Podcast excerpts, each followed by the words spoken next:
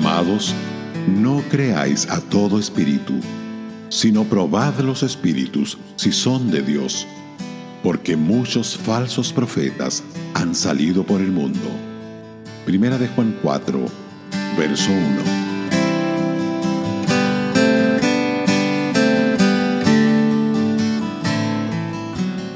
Vivimos en una época cuando las sectas se multiplican con asombrosa rapidez. En realidad, no hay nuevas sectas. Son solamente variaciones de grupos heréticos que surgieron en los días del Nuevo Testamento.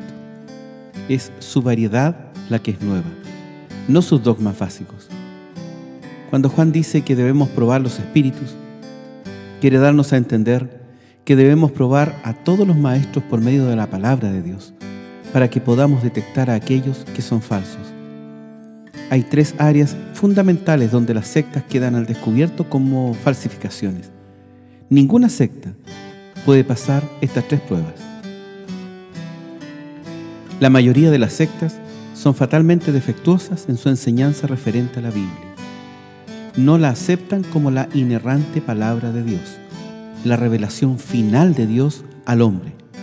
Igualan su autoridad con los escritos de sus propios líderes reclaman tener nuevas revelaciones del Señor y se jactan de esta verdad nueva. Publican su propia traducción de las Escrituras, que tuerce y pervierte la verdad. Aceptan la voz de la tradición a la par con la Biblia.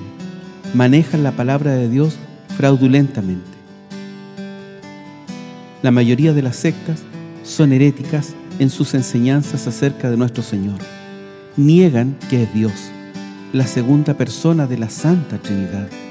Admiten que es el Hijo de Dios, pero con esto dan a entender algo menos que igualdad con Dios el Padre. A menudo niegan que Jesús es el Cristo, enseñando que el Cristo es una influencia divina que vino sobre el hombre Jesús.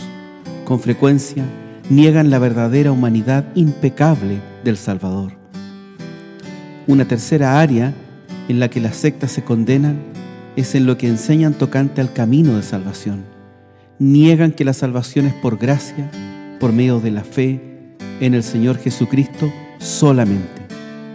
Cada una de ellas enseña otro evangelio, es decir, salvación por las buenas obras o buena conducta. Cuando los propagadores de estas sectas llegan a nuestra puerta, ¿cuál debe ser nuestra respuesta? Juan no nos deja ninguna duda señalándolo así, en su segunda carta, los versos 10 y 11, leo la Biblia de las Américas. Si alguien viene a ustedes y no trae esta enseñanza, no lo reciban en casa ni lo saluden, pues el que lo saluda participa en sus malas obras.